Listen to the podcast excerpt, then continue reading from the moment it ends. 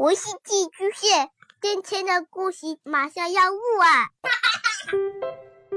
孩子的世界充满了色彩和欢乐，用有温度的声音讲你爱听的故事。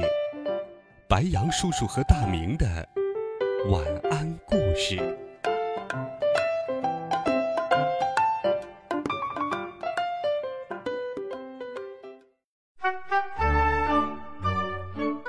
小朋友们、同学们，大家好，欢迎收听白羊叔叔讲故事。我们继续来听第三集：作弊。元旦过后，离期末考试就不远了，教室里的气氛变得紧张起来。这天早晨，徐志摩拿着一沓厚厚的卷子走进了班级，对大家说。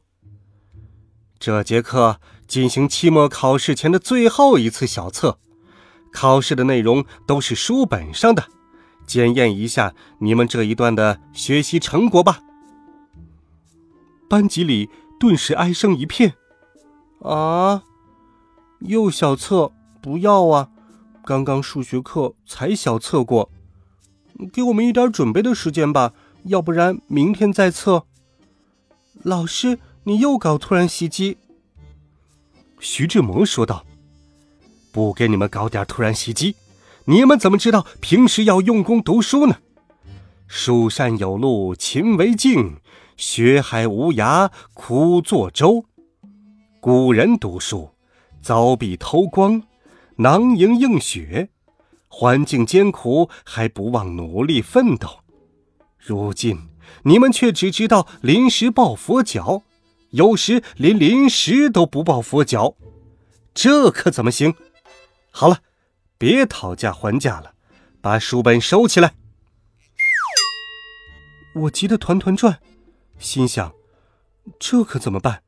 我最近可是一点都没复习呀，难道要考零分？我属于广大的临时抱佛脚的同学当中的一员，而今年期末考试，我的佛脚。还都没有开始报呢，谁知道徐志摩竟然会在离期末考试不到一个月的时间里杀出来来一个小测试？拜托，我在语文课上学到的东西早都还给他了。爸爸有些幸灾乐祸：“ 儿子，我早就告诉你了，学习要在平时用功吧。”我想起徐志摩说。这回考试都是书本上的内容，顿时脑海里灵光一现，问爸爸：“爸爸，你还有隐形粉吗？”爸爸说：“有，在口袋里呢。你想干什么？”我把手伸进口袋里，果然摸出了一袋隐形粉。然后我左看看，右看看，见没有人注意我。我迅速的将语文书从书包里面拿了出来，又将隐形粉撒到了语文书上，看着语文书在我面前凭空消失，我的心里那叫一个得意。爸爸说：“你不会是想作弊吧？”没错，我的确想作弊，我只要用隐形粉把语文书隐形了。那我就可以堂而皇之的随便翻书抄答案了，徐志摩也看不出来。我振振有词的说：“爸爸，我也没办法，这是被逼的，我只能用这一招了。”这时候，徐志摩开始发试卷，我一副胸有成竹的样子。老肥奇怪的看着我，问道：“今天小测试？”你怎么一点都不害怕，好像还很高兴似的？我得意洋洋地说：“哼，我可跟某些人不一样，我是用功读书的孩子。”老肥笑了出来：“ 你用功，别搞笑了。”我说：“哼，等会儿你就知道了。”拿到语文卷子，果然所有的内容都是书本上的。我心想。这下好了，没有人知道我把课本放在桌子上了，我翻开书抄就是了。这回准能考满分。我凭着感觉翻书，这时我才发现自己干了一件蠢事。书本是隐形的，别人看不见，不过我自己也什么都看不见。我小声说：“哎呀，我怎么这么笨啊？是没有人看到我把书本放在桌子上了，关键是我自己也看不到啊。”我很后悔。其实，我可以把课桌变得透明啊，把书放在抽屉里翻。等徐志摩来时，我用试卷盖上桌子透明的部分，那他十有八九就发现不了了。爸爸在口袋里面哈哈大笑：“呵呵，真是太好笑了！你刚才怎么会没有想到这一点？”我赶紧捂住口袋。让爸爸不要笑了。然而，已经晚了。徐志摩听到了笑声，并且看向了我。徐志摩盯着我，问道：“杨哥，这份卷子有什么好笑的吗？你对这份卷子有什么意见？或者，这份卷子太简单，你都会做，所以这么得意？”真是的。爸爸老是在不该笑的时候笑，这不是坑我吗？我赶紧埋头做卷子。哎，尽管我知道这些内容都是书本上的，但是它们跟全部不是书上的没有区别。反正我都不会。我凭着仅有的印象，胡乱的做了几道题。二十分钟后，徐志摩说：“时间到，把卷子都交上来吧。”老肥探过头来看了一下我的卷子，大部分都是空白的。老肥挖苦我说：“哎呦，这就是用功读书的孩子做的卷子呀！”我狠狠地瞪了他一眼，这家伙真是哪壶不开提哪壶。徐志摩翻了翻同学们的卷子，一拍桌子：“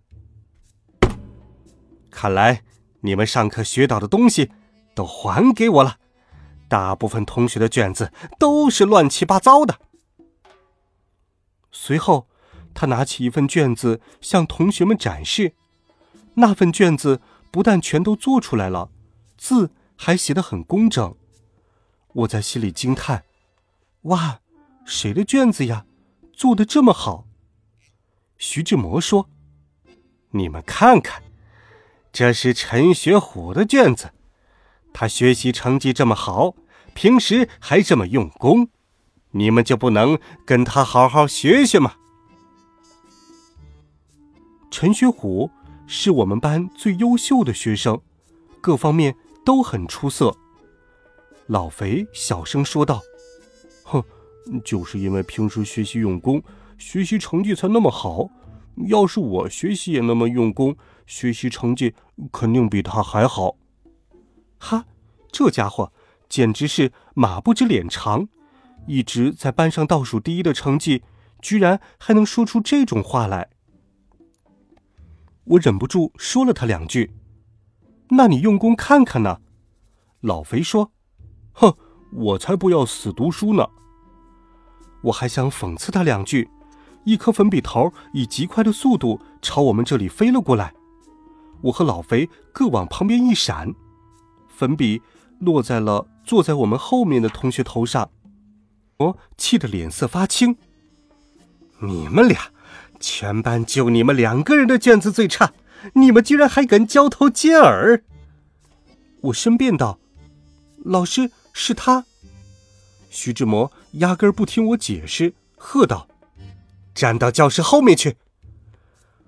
哎，老肥和我乖乖的站到了教室后面。徐志摩缓和了一下怒气，说道：“好了，这节课不上了，你们把卷子拿回去，对照着语文书，将你们不会的地方好好读一遍、抄一遍，这总会了吧？”同学们都将自己的卷子拿回去了。徐志摩看我和老肥还傻站着，没好气地说：“你们两个还愣着干什么？还不快来把卷子取回去！”老肥说：“老师，那我们还要罚站吗？”徐志摩已经消了气，摆摆手说：“不用啦，不用啦，回到座位上好好学习吧。”我和老肥拿回了自己的卷子，我忽然间意识到一件更加严重的事情：我的语文书已经让我隐形了，想抄也抄不了，这可怎么办？爸爸也发现了这一个问题，语重心长地说：“哎，儿子，这就叫做偷鸡不成蚀把米，作弊不成丢了书。”以后不管读书还是考试，都要脚踏实地，不要总想着投机取巧。哼！要不是爸爸发明什么破隐形粉，我今天怎么会这么倒霉？我回到座位上，把卷子放到桌子上，坐立不安的扭来扭去，暗暗祈祷老师不会发现我没有课本，祈祷快点下课。正所谓，怕什么来什么。徐志摩发现了我坐立不安的样子，问道：“坐好了，凳子会咬人吗？让你这么扭来扭去的。”班里的同学一下子把目光都集中到了我的身上，大家哄堂大笑。我的脸马上红了。徐志摩说：“你还愣着干什么？快点把书本拿出来抄写呀！”你的卷子没有一道题是对的。书本，我现在有天大的本事，也拿不出书本来。我只好找了个借口，说道：“徐老师，我的语文课本忘带了。”徐志摩勃然大怒：“什么忘带书了？学生上学忘带书，就像战士上战场忘带枪一样。”你上课迟到、忘记背书，这些都算了。现在你上课连书本都不用带了，你是不是太夸张了？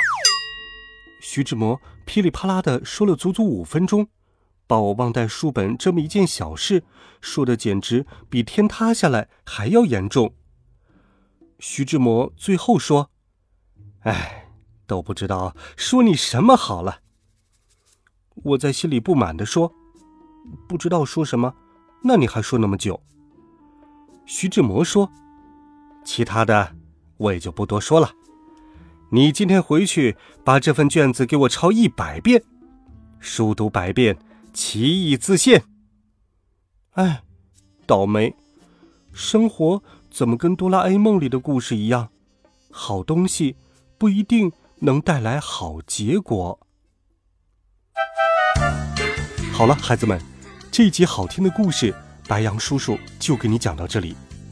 温暖讲述，为爱发声。你可以在喜马拉雅电台或者微信公众号里搜索“白杨叔叔讲故事”，可以给我留言，告诉我你想听到的故事。我们明天见，晚安，好梦。